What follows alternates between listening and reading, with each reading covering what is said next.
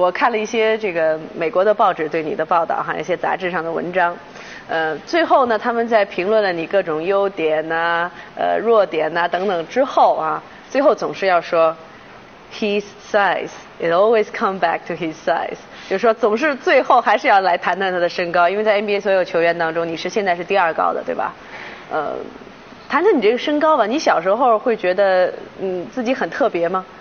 首先，首先从呃那个称呼上吧，傻大个儿啊，还有什么？上海有一种说法叫长腿螺丝，你知道吗？对，就是这样的说法。所以你那时候觉得自尊心受到一定的伤害吗？因为这个身高？还好，我进入体校有一帮和我差不多的傻大个儿长腿螺丝。一般的公寓的房子都是两米六、两米七，这对于你来说是一个很尴尬的身高，而且对你们全家来说可能都很尴尬。所以你觉得小时候的住房，就住房在你们家一种什么概念？呃，我们今年刚搬新家，买新房子的时候说对那个房管公司的人说，开玩笑说当然是，呃，能不能麻烦您一件事儿啊？我们家那个我墙上面加两块砖行吗？二零零三年至二零零八年连续六个赛季，姚明入选 NBA 西部全明星阵容，九年 NBA 生涯使他成为世界瞩目的篮球明星。他的形象也扭转了很多西方人对于中国篮球运动员固有的落后印象。二零零八年的北京奥运会，姚明与中国男篮兄弟们一起合力带领中国队进入了八强。我很想知道，在第一场比赛跟美国队啊这硬碰硬的这一场比赛之前，你和队友们大家相互鼓励的话是什么？当时我在入场之前就把大家拢到一块儿，我们一般都是大家一起把手放在一起喊中国队加油。嗯。我感觉我应该说点什么，我就说我们把手放在一起的意义，那就是说我们把自己交给这支球队，同时把这支球队扛在自己的肩上。嗯。把把这支球队举到自己可以举到最高的地方，就这样。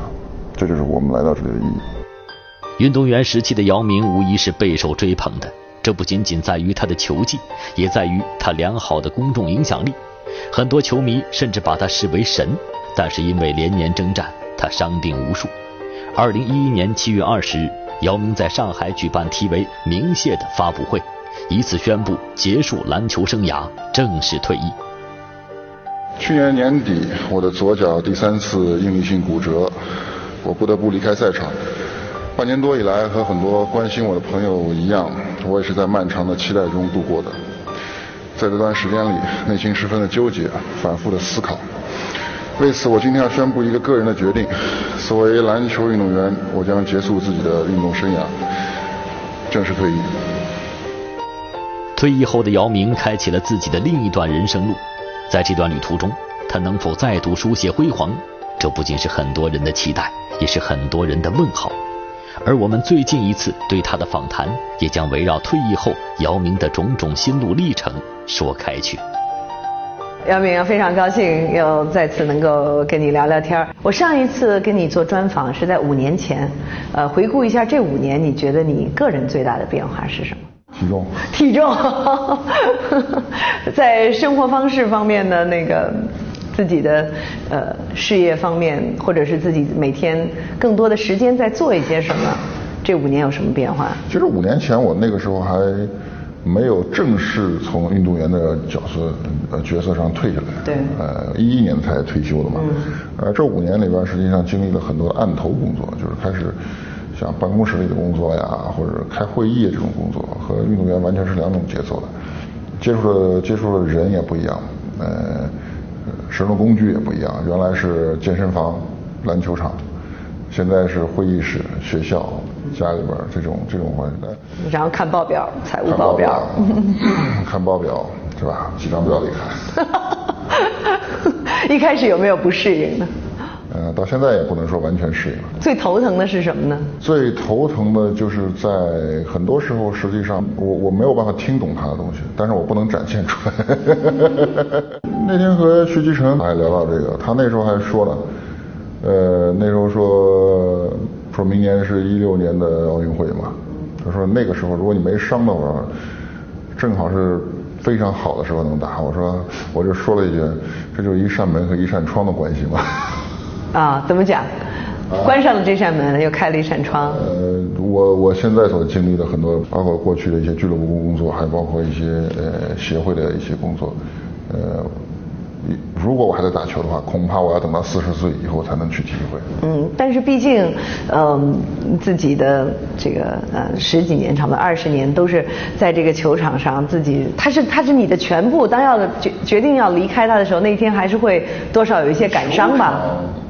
是，呃，感伤总是会有一些的。嗯。借您的机会，可能我纠正一样东西。经常有张照片在上面传。说我在泣不成声，说拿了个从一个侧面从大概这个角度拍过来，正好我拿一个餐巾纸在擦这边。啊，实际上是在擦汗吗？实际上是在擦汗，我因为我的出汗特别严重。呃，因为那个那一天呢，呃，退役之前，实际上零九年到一一年的之间，我由于受伤病影响，几乎没打比赛，然后心里已经做好这个准备了。当你有两年时间给自己做准备，不仅仅是身体上准备，心理上准备，所以在那个时候。呃，仅仅是如释重负，一种 OK，这个事儿放下了，所以在那一天实际上没有太多的感情的波动。退役后的姚明非常重要的一个身份就是上海东方大鲨鱼俱乐部马吉斯篮球队的老板。做了十多年运动员的姚明，转换人生角色，成为经营管理者。然而，姚明的这一新身份可并不轻松。在他正式接手这支球队之前，上海男篮已经六年都没能进入季后赛，是当时整个中国职业篮球赛 CBA 上座率最低的赌场，门票史无前例的卖到两块钱一张，还无人问津。所以在决定接手前，姚明也是顶着周遭众多人的质疑和反对。在二零一零年的访问中，他谈到了当初接手这支球队的原因。真正决定要入主这个球队了啊，你是不是头脑发热了？我承认我有一些，呃，在一开始的时候。什么东西让你会觉得很兴奋、很激动？呃，我更多的是感觉很难过，而并不是很兴奋。嗯，怎么说？因为这是因为我本身是上海队出生的，但后来听到这样的呃两块钱一张门票都卖不出去的消息呢，我感到确实确实非常难过。嗯。呃，所以我进入上海队呢，确实感情因素是占了差不多一半吧。差不多一半。差不多一半，但是。既然进入这个上海队，你就必须很理性的去做这个，就做这件事，把它做好。上一次我在采访你的时候，你也提到，呃，接手了东方大鲨鱼队，希望能够用它来实现自己的理念，打造一个百年老店，哈。呃，这个实现的理念究竟是什么？这个四五年的时间过去了，你觉得这个理念离你更近了，还是更远了？呃，我感觉从大环境来说，这个越来越近了。当然，并不是因为上海大鲨鱼队本身做了什么东西。大鲨鱼队个本身对我来说更重要的是一种经历，呃，因为只有在这个环境上，这个环境上我做过了，我面对了各种各样需要打交道的，呃，程序也好，人也好，环境也好，我才知道这个我们这个环境大概是什么样的。运动员作为运动员来说，相对来说太太单纯了，呃，我们只要管好自己，我们只要按时训练，按时比赛，按时休息。基本上就完成了，但是我们这个是现在的工作需要太多的这种打交道、沟通的这种时间和非常的复杂，非常的复杂。我不能说在上海大鲨鱼队对这东西推动推动有多大帮助，但是至少给了我个人一个非常嗯非常丰富的一一笔一笔经验在上面，为我将来呃工作呃有很大的帮助。自从2009年姚明接手上海大鲨鱼队之后。他借鉴了不少 NBA 的模式，走市场化和职业化的道路，而这对于中国旧有的传统球队运作模式，无疑会形成一定的冲击。在五年里，该球队换了七任教练，加上老队员如刘伟2014年的离开，也让外界对姚明有不同的评价。一方面，有人觉得姚明这么做的目的是在让球队真正走向职业化，用美国职业篮球联赛的话说，生意就是生意。另一方面，也有人觉得如此频繁的换人，姚明似乎有些不留情面，因为在我们的传统观念里，人情味儿是非常重要的。中国职业篮球联赛中，一位球员终老一支球队的情况比比皆是，尤其是国手级别的球员，很少有人流动。这两种截然不同的观点，也映衬了姚明近些年在管理球队上遇到的焦虑和挣扎。东方大鲨鱼队你接受以后也会面临很多人事的和管理的这个方面的事情，是可能呃你要去学习的啊。包括呃我们注意到也比较频繁的在换帅啊啊有的时候比赛不好了，球迷也会很激动啊，说这姚明你这五年在干些什么？这个时候心中会不会有某种焦虑和挣扎？那是有的。如果说职业化仅仅是合同和合同关系的话。呃，这也不尽完全进展，毕竟是一个人情社会。这个人情社会，可以在任何国家都可以看到一些这样的痕迹。所以在很多时候，不管是换队员也好，换教练也好，呃，心里都会有一些挣扎的。嗯，这些挣扎每次都在煎熬着自己。呃，我也不希望有一天到让自己变得习惯了。那些都让自己真正变得习惯了，没有感觉了，那一天自己真的变得很冷血了。无论是你个人还是啊你的一个团队，或者是公司，或者是球队，都不足以去设定游戏规则。比如说啊，在篮球这个游戏规则当中，你觉得现在最大的瓶颈是什么呢？我认为现在瓶颈是两方面。第一呢，我们的由于这套体制已经延续了从建国到现在的将近六十五年多的时间。所以是，呃，所以使我们很多民间的办赛力量都已经弱化了。是，如果我们要转轨的话，实际上另外一条市场化的轨道还没有完全建好。特别是对于这种职业化大型赛事的话，呃，我们民间目前阶段没有没有完全的力量可以把它做好。但是我们不能不考虑转慢慢转轨的这个方向，而不能仅仅说，那我们就在老轨道待着吧。这我认为也是这死路一条。对踏上一段全新人生路的姚明而言，倘若在旧轨道上固步自封、抱残守缺，的确会是死路一条；而新轨道上的每一个问题，都是他的新起点。近些年，尽管上海大鲨鱼队的赛季并不理想，在2014至2015的 CBA 排行榜上仅名列十二，但正如姚明所说的，这至少给了我个人非常丰富的一笔经验。但是。就算在球队经营上渐渐累积起来了丰富的经验，但一旦涉猎其他行当，他还是会面对隔行如隔山的尴尬。退役后，姚明的投资之路也渐次开启。短短几年时间，涉及餐饮、房产、音乐、股票、电影、购物网站等行业，十分广泛。然而，广泛的投资并没有给姚明带来广泛的收益。当这个球场转换成商场的时候，哈，呃，你怎么看待在这些方面你的这个能力和决策？这个能力肯定和我篮球能作为篮球球员的那个能力没法比了。嗯。呃，这个是完全一个新的领域，而且篮球场上任何的经验、任何的技术都帮不到我，都帮不到我。呃，这要相信团队的力量。这里边有成功的，有失败的。很多时候，我都我做决定的时候，自己都不知道是。为什么我做这个决定？呃，呃，你觉得比较成功和比较失败的案例是什么呢？确实有你说的特别失败的例子，非常成功的到目前还没有，我只能说，到现在还活着的有。二零一一年，上海交通大学迎来了一位引人注目的大高个学生，他就是姚明。姚明攻读的专业是经济学，虽然体育运动是姚明最擅长的。但为了更好的转型，姚明也必须涉猎之前不了解的领域。你会要花多少的精力，真的要去学习投资和商业管理？具体的商业管理和投资的话，实际上投资我学的是最最少的，我更多的是学习管理和经济方面的东西。你你会对他有兴趣吗？我对他有很有兴趣，是有兴趣的。哦，比如说呢？他哪个方面会让你有兴趣？如果不是看报表的这个环节的话，啊，哪个环节会让你觉得有兴趣？明知不可为而为之吧，那必须得做的事儿。嗯，我记得呃当年那个呃乔丹哈，也是他按照自己的兴趣和热情所在出去打棒球哈，然后打得不好的时候也会被球场的球迷们嘘他等等的。但是他后来他说了两点，他说第一个我去尝试了，我感到非常满意；第二个我也终于认识到我并不是全能的啊。所以其实，在退役之后要进入一个自己并不熟悉的商业和投资的这个领域，你怎么样来评价自己总体的表现？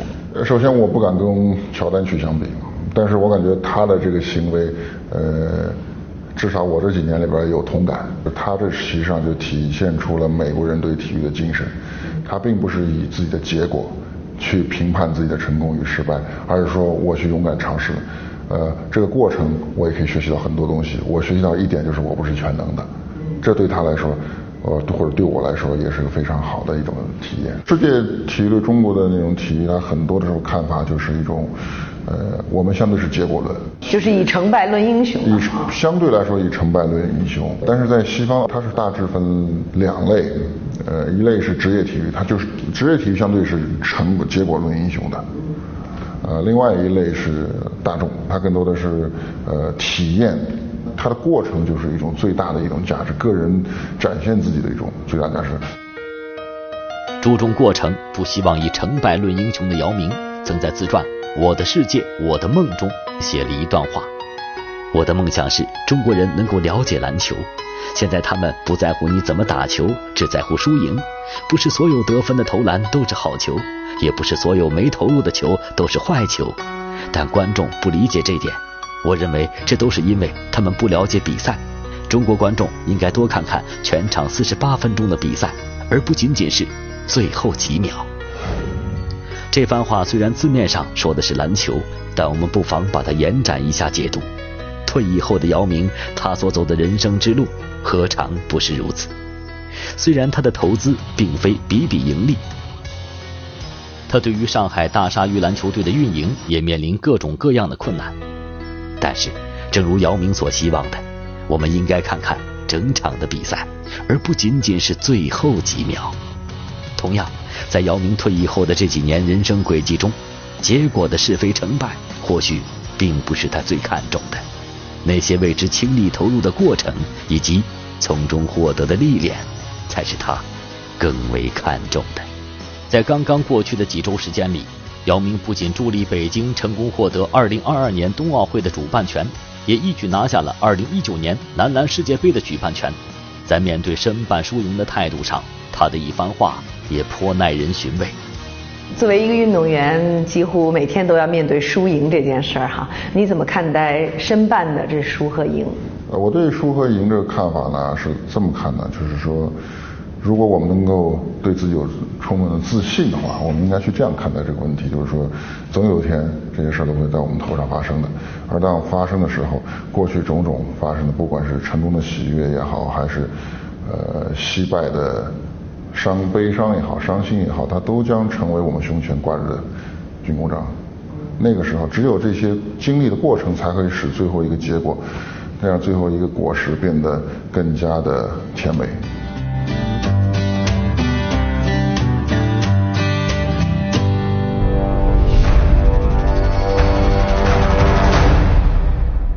你怎么看待“进取”这个词儿呢？你会觉得自己现在依然有这种很强的动力去不断的有所创造、有所改变吗？还是说你会慢慢的慢下来，要享受生活？我现在是慢慢慢下来的，但是我慢下来呢，并不是说我并不想去做一些事儿，只不过现在做的事儿的形，做事儿的这个方式不能像原来运动员那样只争朝夕了，有些事儿必须呃 take time，必须要去花时间。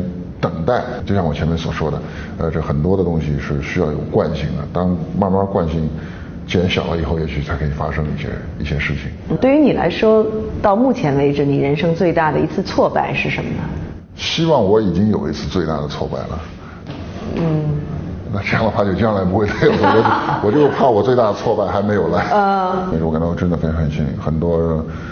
呃，很多的机会，这些机会并不是我个人的机会，有时候甚至是时代的机会。你会不会更相信英雄造势还是势造英雄呢？我想我的年龄还是有点谈这个问题还是有点不够格，不够格。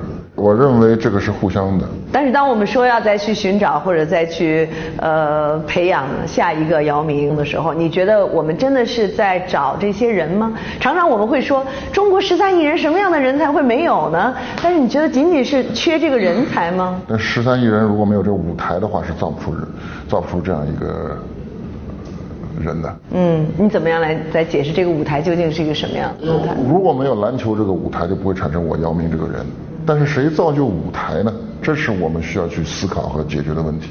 双方首先要有一套游戏规则，才有这个舞台，对不对？舞台是由游戏规则的，包括我们刚才所说的职业化的这些股权的结构、合同的结构、仲裁的机构所建立起来的这些东西，去建立起这个舞台。当舞台成熟之后，一定会自然而然的产生很多很多的，呃，大家所熟知熟知的这些明星。在接下来的节目中，我们将继续走进姚明，听听他对于家人的心里话。离开家这么长的时间，你最想念家的什么呢？想女儿，我在家时间太少了。但是你想她的时候呢，会怎么办？敬请继续关注杨澜专访姚明，为您讲述退役后他的另一种人生。我的梦中啊，你曾经提到一句话说，如果请世界上三个人吃饭，你说第一个会请这个巴克利，然后请塞博尼斯，第三个请我的女朋友，那时候还是女朋友哈。呃，今天的话，你最想请谁吃晚餐呢？我这现在我首先肯定是请我老婆吃饭。嗯，首先请老婆吃饭。嗯，因为在家时间太少了。姚明与妻子叶丽一直是备受关注的一对伉俪。同为篮球运动员出身的叶丽，身高一米九。二零零七年八月，他们在上海结婚。二零一零年五月，他们的女儿姚沁蕊出生。在姚明即将做父亲的前夕，杨澜曾专访过他。你自己对于家庭的看法是什么？嗯，特别是要当父亲了就不一样了哈。我感觉很兴奋，说实话。很兴奋。很兴奋。嗯。很兴奋。当我们呃做完测试，知道这个结果之后，我真的是想满世界的去告诉别人。嗯。但因为我们的传统好像三个月之前别告诉任何人，除了父母之外。嗯。所以一直熬着，那段时间熬得非常非常难。啊，还不敢跟其他朋友说，是吗？对。嗯。那现在其实呃已经可以那个通过超声波可以看到那个孩子的，特别是呃看到孩子心跳啊，看到他的那个雏形的时候，那种感觉觉得很新奇吧，一个生命。特别是第一次看到那个孩子在肚子里边那个招手的时候，这手晃了一下。谁跟你招手？自作多情？谁跟你招？对，看上去像一个招手。我我感觉那那是确实是非常非常兴奋的嗯一个一个瞬间。嗯，那你跟他说什么？你也跟他招招手。呃，我只有瞪大眼珠，凑着电脑屏幕很近的样子去看。一晃五年过去了，姚明的女儿已经五岁，在同龄的孩子中，她显得格外高。近一两年，在一些公益活动中，我们也能看到小沁蕊可爱的身影。然而，因为工作需要，姚明经常出差。作为丈夫和父亲，姚明也分外珍惜和妻小的相聚时间。离开家这么长的时间，你最想念家的什么呢？小女儿。那会跟他有，比如说视频的交流啊，打电话啊什么的，他会怎么说？他能理解吗？为什么爸爸要走这么长时间？他，我想他可能对现现在对时间刚刚有点概念吧。嗯。我跟他说我可能离开三周左右的时间。他说啊，三周啊？哎，我说我说你知道三周是多久吗？他让自己掰着手指头在算，大概数到数到二十多的时候数不下去了，差不多也就二十天吧。嗯，三周。嗯，那他会跟爸爸撒娇吗？想爸爸了怎么？呃，他还行，他还行，他还行。你是说离开你他也不想你？呃，回去的时候会会体现出来。那在外边的时候，他小孩子嘛，他有时候也就呃，他而且他跟妈妈比较近，相对来说。啊！但是你想他的时候呢，会怎么办？现在也方便了，电话或者视频等等。姚明的爱不仅体现在对于自己的孩子上，同时他也让很多其他孩子感受到了温暖。在姚明这一段全新的人生路上，他还有一个非常引人注目的身份，这就是被称为“公益姚”的公益身份。近些年，他投入了很多的精力在姚基金上。希望这一专项慈善公益基金可以长期有序的发展。目前，姚基金已经援建了十八所学校。希望小学篮球季作为首个希望小学篮球赛事，以近两万所希望小学作为基地，围绕着希望小学学生们的运动需求，促进孩子们的身心健康发展。当姚明和孩子们在一起时，尽管他高大的身姿显得更为高大。但是他的微笑却一下子弥合了与孩子们之间的距离。我们发现就是说，其实现在社会对希望工程和公益的呃热情都非常高，呃，很多在捐捐赠上都是呃非常慷慨。呃，那我们希望在现有的基础上去建立一些内容方面的东西，呃，而不仅仅是建立呃就仅仅是捐了钱或者捐了物资以后就撤了，这样缺少一种人和人的互相之间的联系。呃，所以我们做了这个叫篮希望小学篮球季。我们的做的方式呢是把希望小学互相之间联系起来，给他们派志愿者教他们去呃怎样去组织体育课，教他们打篮球，然后为他们组织篮球联赛。这边最重要的是人和人可以经常接触，互相之间有互动。这种互动可以是。呃，肢体上的，比如说我教你什么一种一些东西，呃，还有或者或者物资上的这些东西，还有重要是语言上的、情感上的这种这种交流。做这个方面的公益对于你来说意味着什么呢？它只是自己的社会形象和社会社会地位所必须的一个部分呢，还是说就是因为我看到其实你还花了不少的时间在做这件事情，它对于你来说究竟有多重要吧？体育有改变世界的力量，这不是一句空话。体育可以让让人变得更加自信，可以改变人的一种性格，可以改变人的一种呃交流的一种方式，呃体它可以教会你很多的这种团队的这种沟通方式，领导力的沟通方式，然后教会你怎面对输和赢的时候怎样去面对下一场竞争的时候，你赢了一场球，你下面一场球是骄兵必败，或者说乘胜追击，还是当你输了一场球以后是。哀兵之姿，还是呃奋起直追，我觉得啊，还是奋起直追等等的这些东西，这些东西我认为很难以呃很难以靠课本，很难以靠字里行间的阅读去掌握。你必须要让他们有种体验的试验场，体育场上可以发生各种各样的东西。这些东西呃把它简而繁之，就是我们的包罗万象的一个社会。你说到在培养人才的时候，你说了一句话，你说我们要培养打篮球的人，而不是打篮球的机器，哈，呃，这是针对什么样的现象有感而发呢？因为篮球运动它是需要运动员在场上可以做自己做出判断的一种呃运动，它不是一个编排的运动，不是编排运动。呃，我并不是想把我们的运动和其他人比较，比出高上下高低来。最简单的意思是我们非常应了一句话，就是叫“将在外，军令有所不受”。如果说运动员是将，因为当场上呃情况瞬息万变的时候，我们不可能要求队员每一个都请示主教练说“我应该干什么”。他应该有自己的决断能力，而这个决断能力、自己的判断能力包含了很多因素。第一是自己有没有足够的经验去掌控这个东西，呃，去判断这个东西。第二很重要的是，你有没有这个嗯胆量去承担这个发生的结果的责任？这就是一个人的一种思维，而并不是一种机器的思维。机器的思维呢，它就是说我们布置好了，我只能按照程序怎么走下去。最安全的这个道路。嗯。从你的个性上来说，你是会愿意接受一点挑战和风险的人，是吗？我是会去这么做的。近些年，在其他的公益领域，我们也经常看到姚明的身影。比如，2013年，他与威廉王子贝克汉姆共同拍摄的打击野生动物非法贩卖的公益短片在全球播出。没有买卖，就没有杀害。作为动物保护组织野生救援的公益大使，姚明也曾多次深入非洲。一面是宁静的自然美景，另一面是为盗猎者夺取生命的大象、犀牛，触目惊心的。悲惨的场景让我终身难忘。人类究竟做了什么？姚明还是特奥会全球形象大使。这些经历呃，对于你来说有什么样的一些影响？有时候我们做公益的时候吧，我们去做一些这个事儿的时候吧，真的不是为了帮助别人，而是为了帮助自己。怎么讲？呃，刚才我们说了那么多的事儿，呃，管理也好，经济也好，体育产业也好。其实很多事儿，我们有时候说，哎，这是个非常复杂的事儿。嗯。但是当你去简简单单做这些公益的时候，你会发现事情变得很简单。呃，我们因为你没有任何回报的的需求。要说到特奥会，特奥会更是这样一个环境。这里边的人，这里边的呃教练，这里边的工作人员，他都是抱着一个非常简单、非常纯洁的一个心态在里边。呃，使我们有一个地方。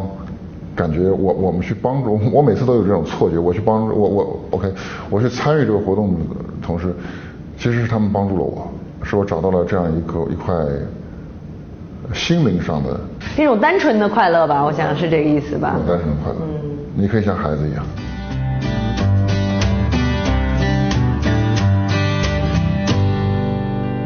从事公益，使得内心收获良多的姚明，也用他的另一种方式回馈着社会。从2013年开始，担任全国政协委员的他，也承担起为体制建设出谋划策的职责。姚明曾表示，做运动员时，如果第二天有比赛，我们当天可以去做计划和调整，然后在第二天就可以看到效果。但现在我所做的事情，更多的是与别人沟通、讨论，再给出一些意见。从做出决定再去执行，到最终看到效果，可能要等一年到两年，甚至更长的时间。所以现在的工作就更需要人的耐心。姚明还开玩笑地说：“现在身高就没有什么用了。”在二零一四年的两会上，你的一个提案也受到了李克强总理的肯定，就是关于减少体育赛事审批的事情。呃，现在的状况是怎么样呢？那首先。减少审批不仅仅是在我们体育行，呃，我们都是从市场角度来说上来说都是非常振奋的一种消息，给市场更大的灵活度。呃，但是我们也要必须呃面对这一点，就是说，当一项制度已经执行了六十多年之后，有一个巨大的惯性，有一个巨大的历史是有巨大惯性的，不可能在那一刹那直接呃转头转弯转弯，很多东西不是那么快能转变的，但是这个。火车头我已经慢慢慢慢的扭过来了。这件事情对于一个呃呃职业运动队来说，到底有多么重要？能够跟我们来这个描述一下。呃，这个描述方法是这么说吧，呃，如果呃如果每一场比赛都需要审批，我们我们打多少比赛是需要由呃国家来审批的话，比如说呃他说我只能给你打二场比赛，但由于运动员的呃优秀运动员他是非常少的。你比如说，我们现在我们在现役的运动员里面最优秀的是易建联，易建联只有一个人。由于它的稀缺性，所以它价格是非常高的。就我们现在打三十八场常规赛，那你把它的价格分摊到每一场比赛中，比如得出一个数字。但是我们如果能打六十场比赛的话，成本不一样了。成本就会其实就会就在降低，同时成本在降低的同时，实际上我们的这个产值就在提高，这个产业就在就就在提高。当然。从另外一个角度上说，我认为体育产业不能不得不考虑到另外一个问题，就是说，呃，运动水平的提高。运动员是靠比赛打出来的，比赛越多，比赛越多，他的水平会越高。这个。为什么我和呃普通中国运动员的水平拉开？是因为他中国的联赛在那个年代就差不多十年前的情况下，一年只打三十多场，而我在 NBA 一个常规赛就有八十场比赛。那比赛越多，它造成的这个差异就越大。如果要用一句话来概括一下你所谓想要实现的理念是什么，你会怎么说呢？呃，我希望实现的是中国体育在中国人的生活中成为一个非常重要的呃生活组成部分。呃，当他们他们一个我有非常多的一种选择去选择自己喜欢的体育，同时有我们有足够的这个服务性的产业和人去支持这种需求。好，非常感谢你接受我们的访问，谢谢姚明，谢谢。到底是时代选择了姚明，还是姚明创造了属于自己的时代，亦或是兼而有之吧？这些年以来呢，我看到姚明不断的进入新的天地、新的领域，这固然要靠天生的禀赋，但是我认为更需要一种走向未知的勇气。在这个沉迷于输赢的时代，我们看到更可贵的是一个人不断的成长和思。